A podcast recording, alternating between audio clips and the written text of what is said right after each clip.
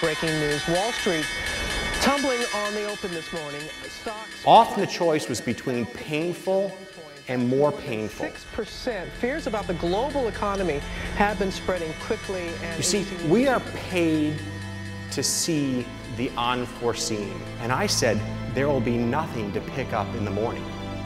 We're going to get this done.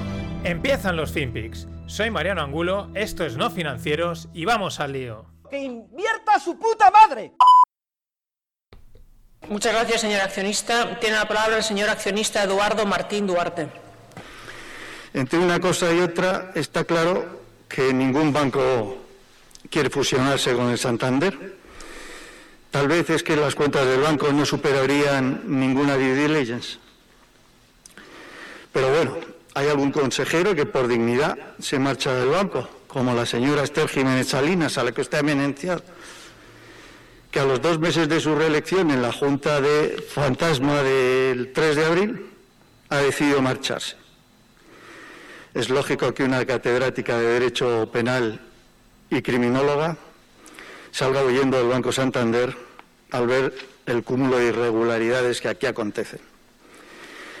Pero es la excepción por cuando el resto de consejeros no dimiten, ni le hacen dimitir a usted, pese a las noticias que la vinculan con el narcotráfico y la querella que le acusa del asesinato a su padre.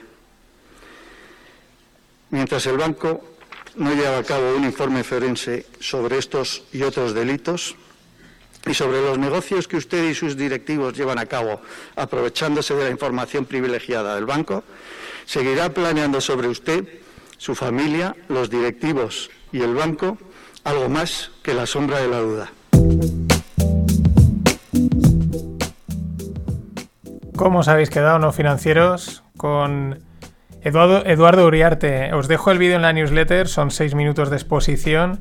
Él lo dice al empezar, he puesto directamente el corte más importante en el que él dice, eh, soy abogado y accionista de la, de la compañía. Es decir, es un abogado que está lanzando unas acusaciones en un evento oficial y pues no sé si este hombre ahora mismo, no, el banco, ella, Ana Patri, Ana Patri, no, no se ha querella contra este hombre. Es que es, heavy, ¿eh? Le acusa de narcotráfico y de haber asesinado a su padre en un sitio oficial. Esto no es un rumor, esto no es un. Ha llegado, no. Problema es que lo me enteré el domingo, me, lo, salió por Twitter, lo vi, es del día 27 de octubre de la Junta de Accionistas y en los comentarios de YouTube hay gente que pone, sí, sí, esto está ahí, esto está ahí, ¿no? Luego el hombre dice que es, bueno, es que es espectacular. Mm, Ana Patricia, o sea, narcotráfico y posible asesinato de su padre, entre otras cosas, ¿no? Les echan cara el gasto que hacen en aviones, corrupción. Eh, no olvidemos que Ana Patri pues se lleva muy bien con el gobierno, con todos, con el, con el, con el presi y el vice. Hay un tufo, el tufo huele, el tufo cada día me huele, huele más, pero ¿eh? los del IBEX, los del es que está todo el está todo el mundo en el ajo. Me parece, yo, o sea, eh, me parece espectacular. Ya lo del, o sea, que, que haya una querella por haber matado al padre, me parece, no sé, o sea, no sé. Ya, esto, esto puede dejar lo de, lo de Trump, la peleita de Trump y Biden en, en otro lado, ¿no? En fin. Eh, la peleita de Trump y Biden, pues ahí están. Bueno, de momento Trump estaba jugando al golf, todo el mundo ha cantado victoria, creo que fue ayer o antes de ayer, ahora no me acuerdo. Enseguida, pues que se volcó en el último estado, pues mm, yo creo que se ha cantado victoria demasiado rápido, básicamente porque eh, de momento Donald, pues parece que lo va a pelear todo hasta el final y visto lo visto, pues mm, a saber qué pasa. Mm, literalmente, por mucho, no sé, no. De hecho, a mí, eh, eso que todo el mundo se ha avanzado, todos los medios de comunicación, tal, es como, corre, corre, vamos a, a anunciarlo ya y que tire para adelante, ¿no? Y dices, oye, que el otro está ahí con todo un ejército de abogados, con un halcón que se llama Rudy Giuliani, que fue el, el alcalde de Nueva York durante el 11S, que antes consiguió meter a toda la policía de Nueva York en, en vereda, porque aquello era un escándalo. Y ese es el, el- representante, ¿no? La cabeza de abogados de Trump para toda esta historia es Judy, Rudy Giuliani. Si queréis ver vídeos, eh, vamos, es de la línea de Trump, sale con un anillo de oro enorme y tal, pero no creo que se vayan a quedar ahí parados. eh, no sé, no, yo no, no sé por qué la gente canta victoria tan rápida. Pero bueno, así están las cosas. Mm, lo decía Trump porque, claro, de tonto no tiene un pelo. Y os acordáis que lo mencioné, que dije, hostia, este está dando como por perder las elecciones, ¿no? Decía, ya veréis como en cuanto gane Biden, el COVID se ha acabado, ¿no? Y, y de hecho en unas declaraciones decía, al final no va a haber vacuna antes de las elecciones. Dice, bueno, esto es política, ¿no? Como diciendo, pues me la están jugando y pues qué casualidad que hoy ha salido Pfizer que no, ha, recibido dinero del, así como otras eh, farmacéuticas sí, parece ser que esta no ha recibido dinero del gobierno y pues bueno, lo publica hoy que, bueno, que una efectividad del 90%. Mm, claro, independientemente, ¿no? Lo habrán sabido hoy o no, a lo mejor lo sabían. Estas cosas hace, mucho, lo publican hace una semana, que era lunes, y el, miércoles probablemente eh, Donaldo hubiese arrasado, ¿no? Dejando eso aparte, pues esto ha llevado a los mercados a, la, hablando mal, a la puta locura, porque es eh, una auténtica locura, todo disparadísimo, disparadísimo de una manera loca. Y dices, entonces, toda la subida que hemos tenido hasta ahora, ¿por qué? La que hemos tenido, digo, de los últimos ocho meses, ¿qué está descontando? Si descontaba la vacuna y ahora cuando sale la vacuna sube más.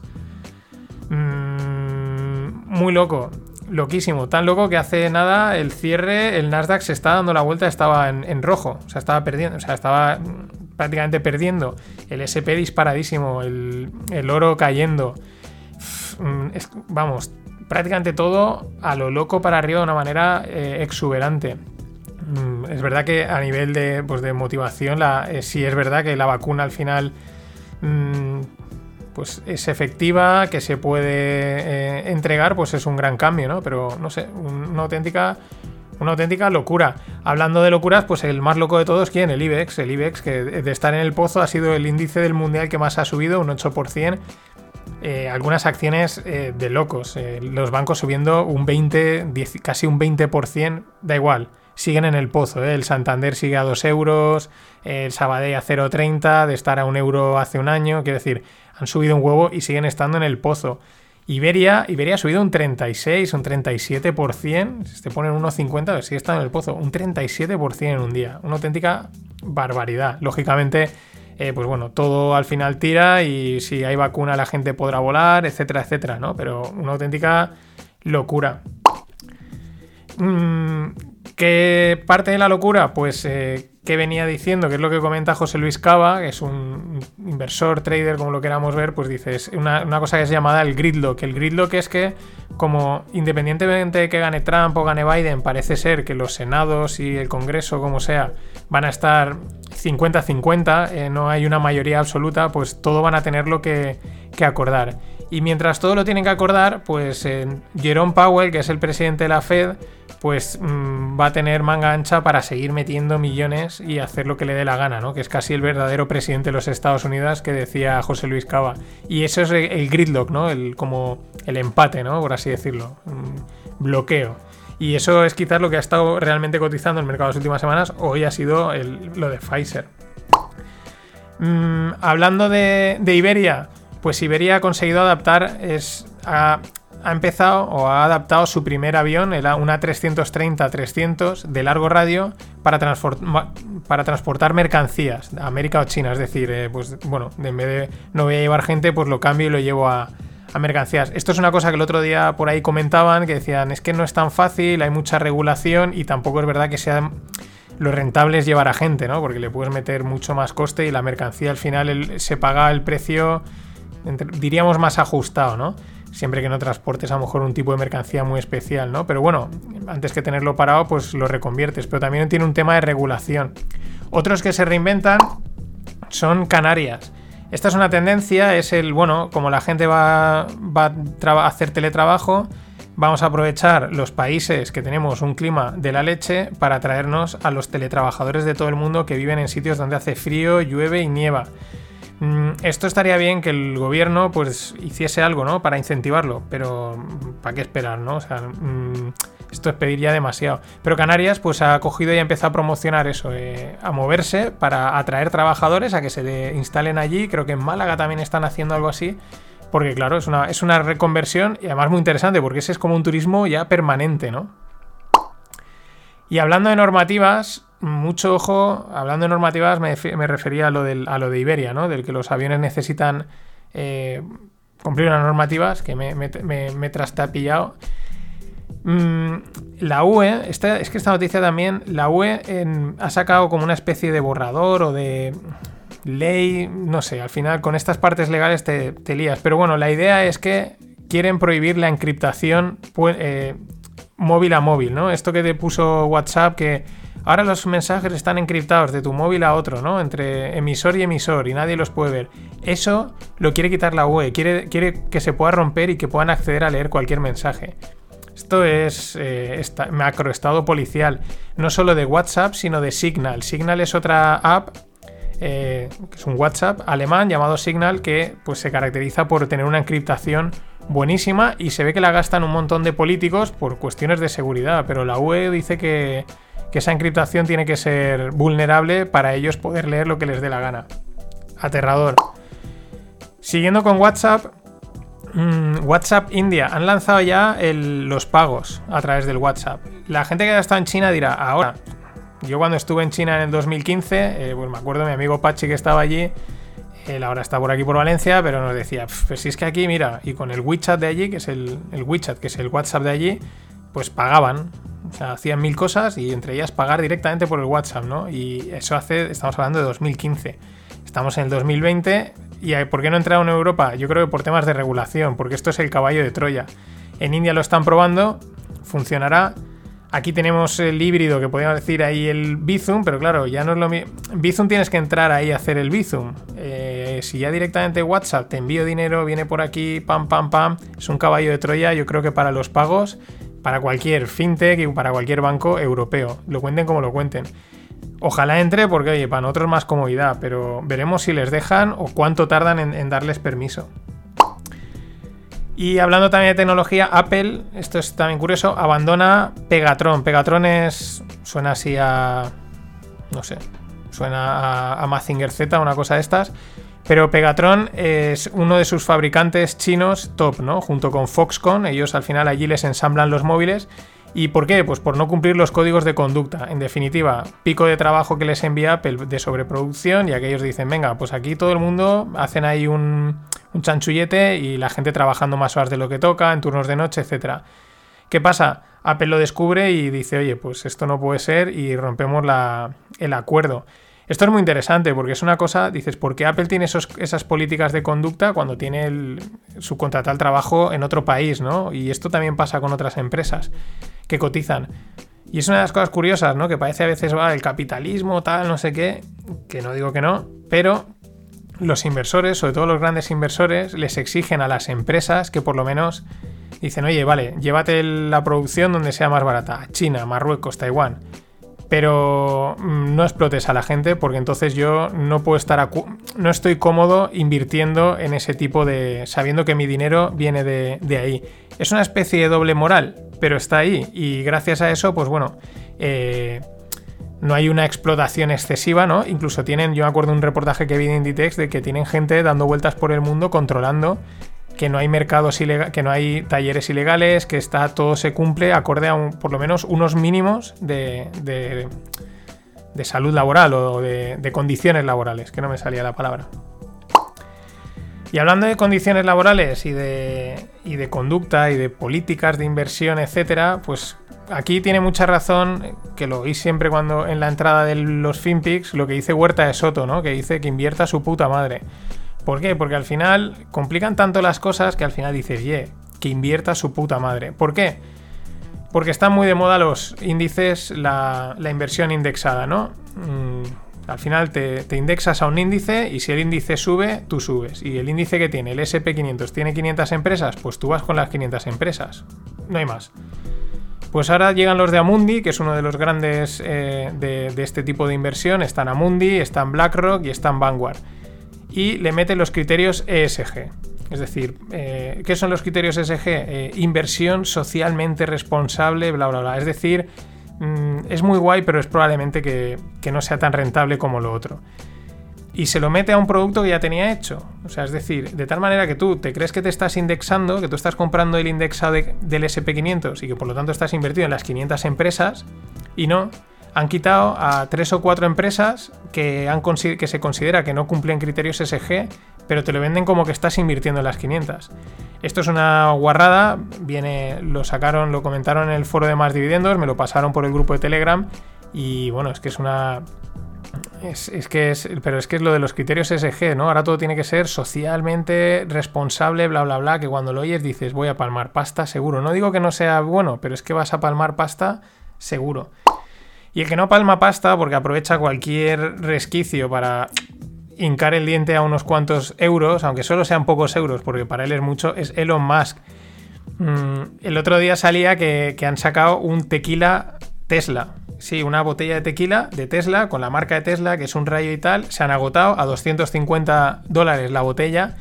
Esto ya lo he hecho, también saco una tabla de surf y bueno, pues aprovecha el tirón que tiene su marca, el tirón que tiene él y su marca, pues para sacar productitos y sacar pasta. Mm, con los millones que mueve Tesla, pues bueno, esto es casi por diversión, ¿no?